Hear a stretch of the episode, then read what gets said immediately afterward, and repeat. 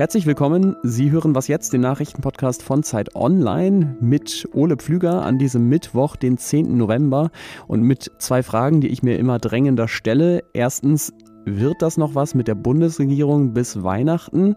Und zweitens, wenn ich jetzt schon eine dritte Anti-Corona-Spritze kriegen könnte, sollte ich mir so einen Booster verpassen lassen? Erstmal die Nachrichten. Ich bin Anne Schwed, guten Morgen. Zwei größere Flüchtlingsgruppen haben offenbar die Grenze von Belarus nach Polen durchbrochen. Den Menschen sei es lokalen Medien zufolge gelungen, Zäune zu zerstören und auf polnisches Staatsgebiet zu gelangen. Laut Grenzschutz seien einige Flüchtlinge nach Belarus zurückgebracht worden. Außenminister Maas erklärte am Abend, die Europäische Union lasse sich nicht erpressen und werde klare Konsequenzen ziehen. Er drohte mit weiteren und schärferen Sanktionen. Bei der UN-Klimakonferenz in Glasgow wollen heute zwei Dutzend Staaten ein konkretes Enddatum für den Verkauf von Fahrzeugen mit Verbrennungsmotor bekannt geben. Die beteiligten Regierungen wollen laut dem britischen Gastgeber demnach darauf hinarbeiten, dass alle Verkäufe von neuen Pkw und leichten Nutzfahrzeugen bis zum Jahr 2040 weltweit emissionsfrei sind. Sechs internationale Autokonzerne wollen sich der Erklärung anschließen. Ob Deutschland die Erklärung unterzeichnet, war in der Nacht noch unklar. Redaktionsschluss für diesen Podcast ist 5 Uhr. Werbung. Diese Woche in der Zeit? Die Bücher des Frühlings. 16 Seiten blühende Fantasie. Von gefährlichen Liebschaften, einer Flucht auf dem Mississippi und magische Erzählkunst. Das Literaturspezial zur Buchmesse in Leipzig. Die Zeit, Deutschlands größte Wochenzeitung. Jetzt am Kiosk oder direkt bestellen unter zeit.de/slash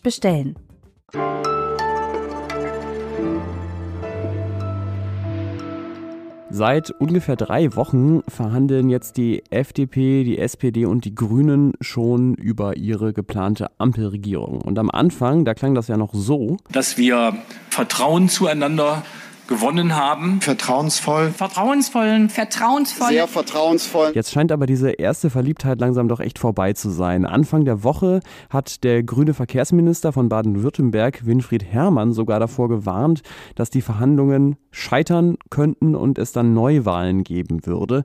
Da gab es dann zwar auch aus der eigenen Partei sofort Widerspruch, aber es zeigt doch, es hakt irgendwie bei der Regierungsbildung. Es dringt ja nicht so viel nach außen aus diesen Verhandlungen, aber das, was nach außen dringt, verfolgt für Zeit Online unsere Politikredakteurin Katharina Schuler sehr genau. Hallo Katharina. Hallo. Was ist denn eigentlich passiert mit dieser guten Laune vom Anfang? Ja, die Verhandlungen sind jetzt eben in die Phase eingetreten, wo es konkret wird. Und das war ja eigentlich immer klar, dass es dann auch schwieriger wird. Denn man muss sich ja klar machen, dass die Parteiprogramme von SPD und Grünen zwar relativ nah beieinander liegen, aber mit der FDP ist eben eine Partei dabei, die halt eigentlich aus einem anderen politischen Lager kommt. Und äh, da macht es eben schon einen Unterschied, ob man mal eben vereinbart, dass man eine Koalition des Aufbruchs und der Innovation sein will oder ob man das dann eben mit konkreten äh, Projekten auch unterfüttern muss. Und äh, was sind denn jetzt die inhaltlichen Fragen, wo es besonders schwierig ist, sich zu einigen? Da spielt ja offensichtlich der Klimaschutz eine große Rolle. Das grüne Verhandlungsteam hat sich jedenfalls mit einem Brief an wichtige Umweltverbände gewandt, in dem es einerseits um Unterstützung bittet und äh, andererseits auch um Verständnis dafür wirbt, dass in dem Sondierungspapier eben beim Klimaschutz oft noch nicht besonders viel Konkretes drinsteht und zum Beispiel auch der Bereich Artenschutz äh, dort viel zu kurz kommt. Dafür will man kämpfen. Aber es geht eben auch noch viel um viele andere Themen. Ganz allgemein geht es darum, wie konkret man der Wirtschaft Vorgaben macht oder zum Beispiel bei diesen geplanten 400.000 äh, neuen Wohnungen, die die künftige Koalition bauen will. Da hätten die Grünen gerne, dass die natürlich auch klimaneutral gebaut werden. Das wollte aber offensichtlich die SPD nicht zusagen. Natürlich geht es vor allem auch ums Geld. Die Grünen wollen ja 50 Milliarden Euro jährlich in Klimaschutz und auch andere Infrastrukturprojekte stecken. Und äh, die Finanzierung scheint eben auch immer noch nicht ganz klar zu sein. Die FDP hat ja die Vorgabe gemacht, Schuldenbremse bleibt, keine Steuern erhöhen. Und ganz allgemein kann man noch sagen, wird eben auch darüber gestritten, wie konkret soll denn der Koalitionsvertrag überhaupt werden. Die SPD will da wohl vieles offen lassen und das dann im Laufe der Legislaturperiode entscheiden. Aber die Grünen wollen natürlich auf der anderen Seite auch konkrete Versprechen darin haben, auf die sie sich dann eben auch berufen können. Also ja, schon keine ganz einfache Situation. Wie geht es denn jetzt eigentlich weiter in den nächsten Wochen? Also heute ist in dieser Hinsicht ein spannender Tag. Heute um Abend um 18 Uhr sollen ja die 22 Arbeitsgruppen ihre Verhandlungspapiere abgeben. Und da wird das schon mal interessant sein, ob die das tatsächlich alle so schaffen. Und äh, dann müssen sich eben die äh, Generalsekretäre und auch die Verhandlungsführer darüber beugen und einen Koalitionsvertrag daraus machen. Also man kann davon ausgehen, da werden noch viele ungeeinte Punkte drin sein. Und vor allem, es gilt ja dann auch immer das Prinzip, nichts ist vereinbart, bevor alles vereinbart ist. Also von daher wird man eben auch an manchen Punkten so schnell gar nicht zu einer Lösung kommen können bei den noch strittigen Fragen.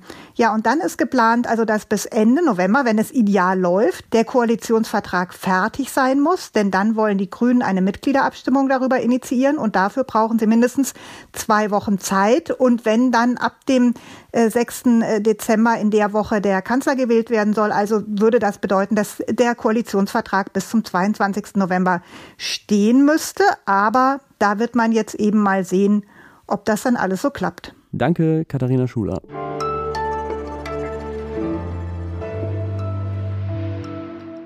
Und sonst so?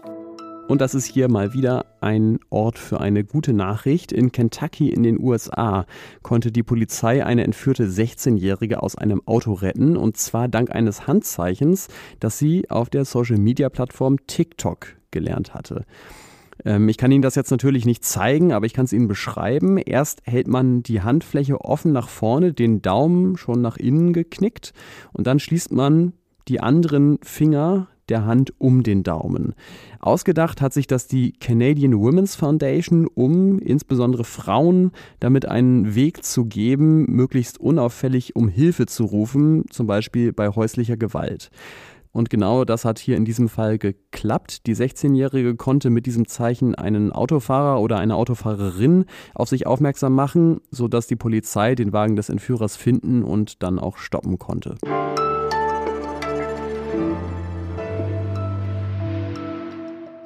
Wer besonders durch das Coronavirus gefährdet ist, dem empfiehlt die Ständige Impfkommission ja schon seit längerer Zeit eine dritte Auffrischungsimpfung, einen sogenannten Booster, mindestens sechs Monate nach der zweiten Dosis. Das gilt ja vor allem für ältere Menschen und solche mit Vorerkrankungen, aber es gibt auch Arztpraxen, die sagen, wir impfen lieber die Jüngeren und Gesunden auch, wenn sie einen Booster wollen. Besser als den Impfstoff wegzuwerfen, ist das auf jeden Fall.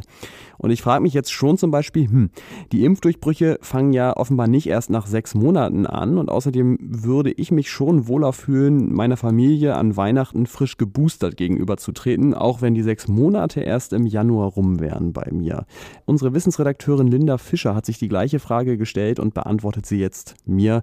Ist ein früherer Booster auch schon sinnvoll oder möglicherweise auch gefährlich? Hallo Linda. Hallo Ulle.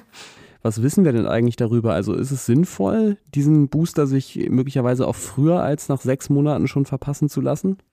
Was wir vor allem wissen, ist, dass uns die Natur dann natürlich keine klaren Grenzen vorgibt. Also die Impfstoffe hören nicht plötzlich nach sechs Monaten oder nach drei Monaten auf zu wirken. Man kann tendenziell sagen, dass die Booster am besten funktionieren, ähm, wenn man eine etwas größere Lücke lässt zwischen den Impfdosen. Ähm, so gibt man nämlich dem Körper Zeit, seine Immunantwort zu optimieren, könnte man sagen. Und außerdem ist ja gerade der Schutz in den ersten Monaten, sagen wir mal, bis zum dritten Monat oder so, der ist da wahnsinnig gut und da lohnt es sich vielleicht auch noch gar nicht, schon nachzuimpfen.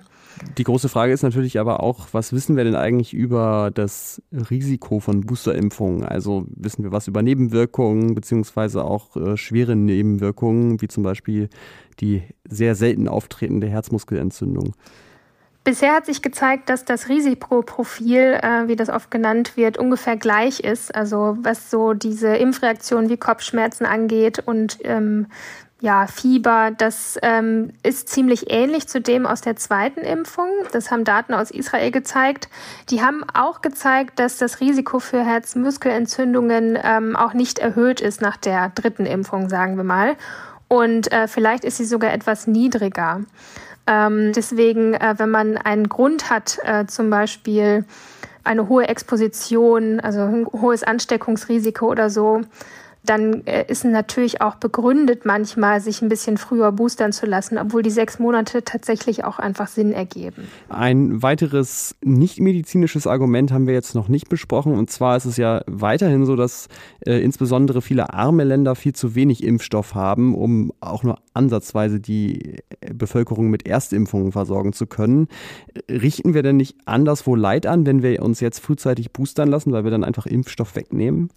Ja, da bin ich mir nicht ganz so sicher. Das ist ja ein Problem, was im System liegt sozusagen. Und ich weiß nicht, ob wir jetzt direkt zum Beispiel beeinflussen können, wie viel Impfstoff wir äh, abgeben als Land wie Deutschland, dem wir uns nicht impfen lassen. Also äh, ich könnte mir auch gut vorstellen, dass das dann zur Folge hätte, dass wir Impfstoff wegschmeißen ich weiß nicht, ob wir auf diese Weise aus diesem Zwiespalt rauskommen. Vielen Dank dir, Linda Fischer. Sehr gerne. Und das war die Folge von Was jetzt am Mittwochmorgen. Heute Nachmittag hören Sie hier Rita Lauter mit dem Update und den neuesten Nachrichten vom Tag. Ich bin Ole Pflüger, freue mich wie immer über Mails an wasjetztderzeit.de. Danke fürs Zuhören und einen schönen Tag.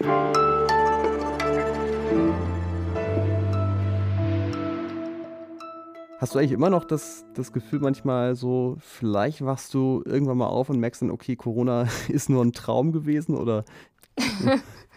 ich, weiß, ich weiß nicht so genau. Ich träume ja nicht besonders viel so. tatsächlich. Das ist vielleicht mein, aller, ja. mein sehr großer Vorteil.